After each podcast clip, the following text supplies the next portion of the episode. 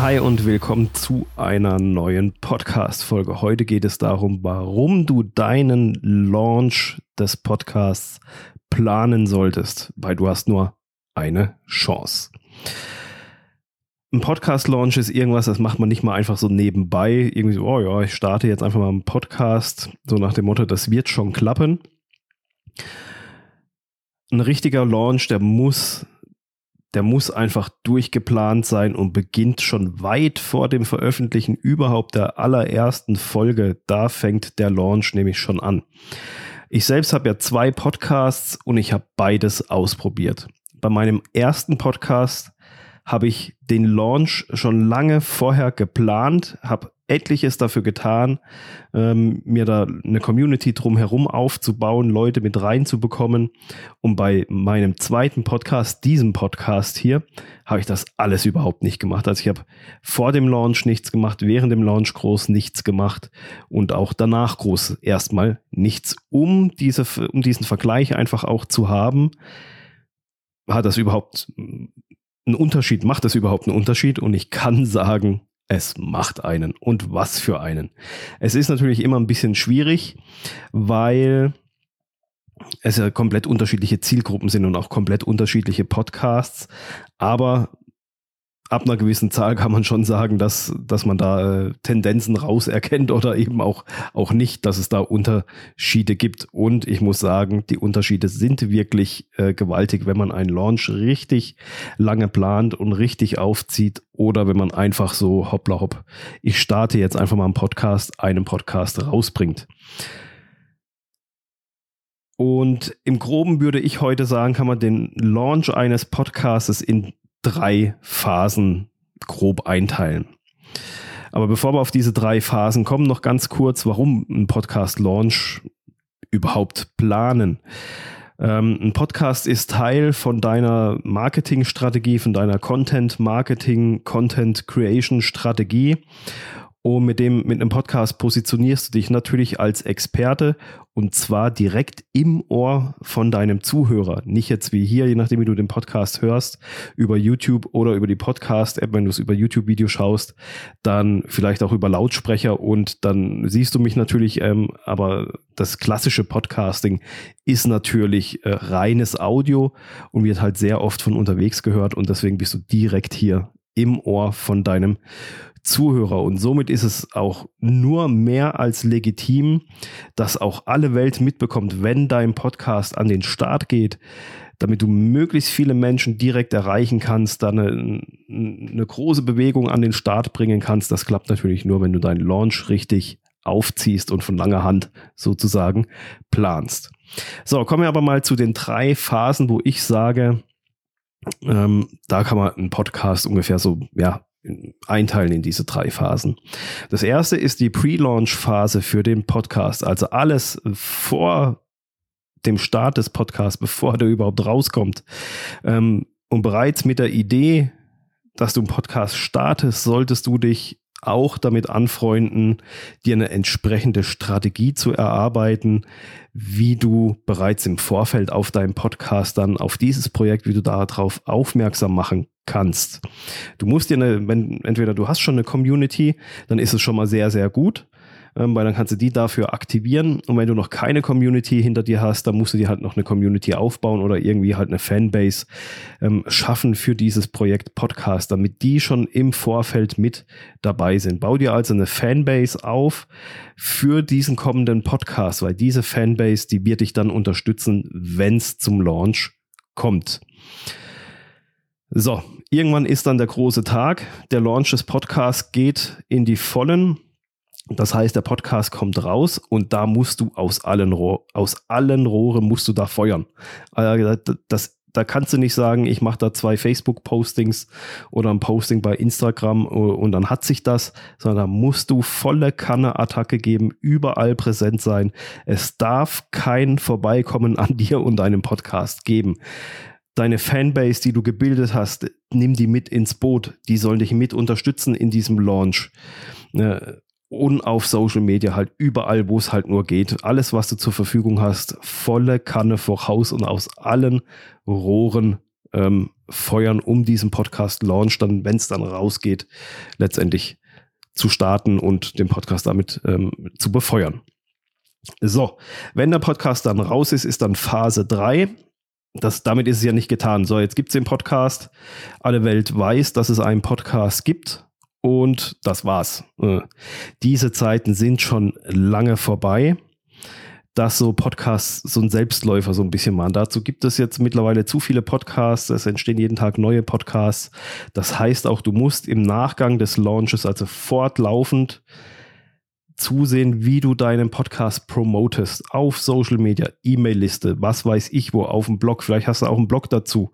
Ähm, also du musst auch fortlaufend deinen Podcast da promoten und dir da auch eine Strategie überlegen, wie du deinen Podcast in dein bestehendes Content-Marketing-System mit eingepflegt bekommst, dass du den fortlaufend und immer wieder auch promotest. Es reicht nicht, hier mal da mal eine, eine, eine Episode zu erwähnen und dann hat sich das, sondern da muss fortlaufend, musst du den, den Podcast einfach bewerben, damit das dann ähm, auch nachhaltig letztendlich der immer größer wird und wächst. Ja, das sind so im Groben die drei Phasen. Die sind im Detail natürlich noch viel, viel umfangreicher, aber es, es soll dir einfach mal einen Impuls geben, wie du so einen Podcast-Launch insgesamt, der sich aus diesen drei Bausteinen Pre-Launch, Launch und Post-Launch, äh, sagen wir mal, dass der sich so zusammensetzt, ähm, dass du dafür jeweils Strategien brauchst, um halt den Podcast so richtig ähm, ja, an den Mann und an die Frau zu bringen. Dann habe ich abschließend noch einen Tipp für dich, weil das fällt mir in letzter Zeit leider einfach auf. Ähm, ich habe auch lange überlegt, ob ich es sagen soll, nicht sagen soll, aber ich, ich finde einfach, ich, mich selber nervt es einfach oder ich finde es einfach sehr, sehr schade, sagen wir mal so. Wenn du einen Assistenten, eine Assistentin hast, die dich bei deinem Podcast unterstützen soll, oder generell irgendjemand, ist ein Tipp von mir, achte einfach darauf, mit wem du arbeitest. Hat derjenige Erfahrung im Podcasting? Hat er einen eigenen Podcast? Wie viele Podcast-Launches hat er schon mitgemacht? Kennt er sich prinzipiell aus oder ist das jemand, der nur aus dem, sich das in einem Online-Kurs schnell mal erarbeitet hat, wie schneide ich einen Podcast äh, und betreut nur Kundenpodcasts? Experimentiert er nur mit Kundenpodcasts oder hat er einen eigenen Podcast, hat er das selber, diese Erfahrungen gesammelt? Weil das ist einfach ein Unterschied wie Tag und Nacht, ob jemand diese eigene Erfahrung gemacht hat oder eben das nur über Hören sagen, irgendwie in Online-Kurs oder sonst wo irgendwo runtergepredigt wurde, aber das selber so nie aktiv mal durchlebt hat. Und es ist einfach auch so, dass immer mehr Dienstleister natürlich durch den Podcast-Boom äh, Podcast-Service irgendwie anbieten. Aber ich lese es, also es ist echt hart. Ich lese es immer wieder, aber die haben selber keine Ahnung. Das ist einfach schade eben aber aus diesem Bereich raus, weil das natürlich ein Trend ist. Podcasting ist ein Trend. Also möchten da möglichst viele Leute mit partizipieren, was ja auch völlig okay ist und ist ja auch legitim. Aber ich sehe es leider immer wieder, dass sich da dann Leute melden, die selber absolut von Tuten und Blasen keine Ahnung haben. Und diese Leute sollen dann Podcastern helfen oder angehenden Podcastern. Ähm, das ist so ein bisschen aufs falsche Pferd setzen. Also achte da drauf, wem du letztendlich, wenn du mit jemandem zusammenarbeiten willst, wie, wie gut kennt das sich da einfach aus in den verschiedenen Bereichen, in den, in den ganzen kleinen Sachen, die gar nicht so offensichtlich sind. Ich habe das erst letztens jetzt wieder die Tage gesehen. Ähm, da hat jemand äh, gesagt, er möchte seinen Podcast auf YouTube jetzt zusätzlich veröffentlichen und er sucht da jemanden, der ihn dabei unterstützen kann. Hat da jemand gepostet, ja, ich bin auch mit meinem Podcast auf YouTube, kenne mich da super aus, habe auch ein Tool äh, für SEO Optimierung, da gibt es ja auch so TubeBuddy und sowas äh, oder vidIQ, was es noch gibt, um den Podcast oder YouTube-Videos prinzipiell Keyword-relevant so ein bisschen zu optimieren. Ähm, ich kenne mich da aus, bin da super drin, hat auch einen Link zum Kanal gepostet, da waren dann drei Podcast-Folgen drauf ähm, und mehr nicht. Gerade erst frisch gestartet, ist dann so ein bisschen schwierig. Ähm, vor allem, weil du kannst halt, gerade wenn es um solche Sachen geht, kannst du große Teile davon, du kannst so viel automatisieren in einem Podcast. Wenn man jetzt hingeht und sagt, okay, ich will mit meinem Podcast, den gibt es jetzt schon ein Jahr, aber ich habe es verbummelt, ihn bei YouTube zu posten und ich möchte da jetzt hingehen und möchte den gerne auf YouTube haben, dann kann es sein, je nachdem bei welchem Hoster du bist, kannst du das auch im Nachhinein noch automatisieren. Das heißt, du gehst hin und, und schickst alle Podcast-Folgen einfach mal rüber zu YouTube. Äh, der, der, Hoster wandelt dir deine Podcast-Folgen mit einem Standbild, äh, dein Podcast-Cover in aller Regel um in ein Video und schickt die dann rüber zu YouTube. Und da musst du nur noch hingehen, musst den Titel und die Beschreibung vielleicht ein bisschen ergänzen, wenn, wenn du da ein bisschen was dran machen willst.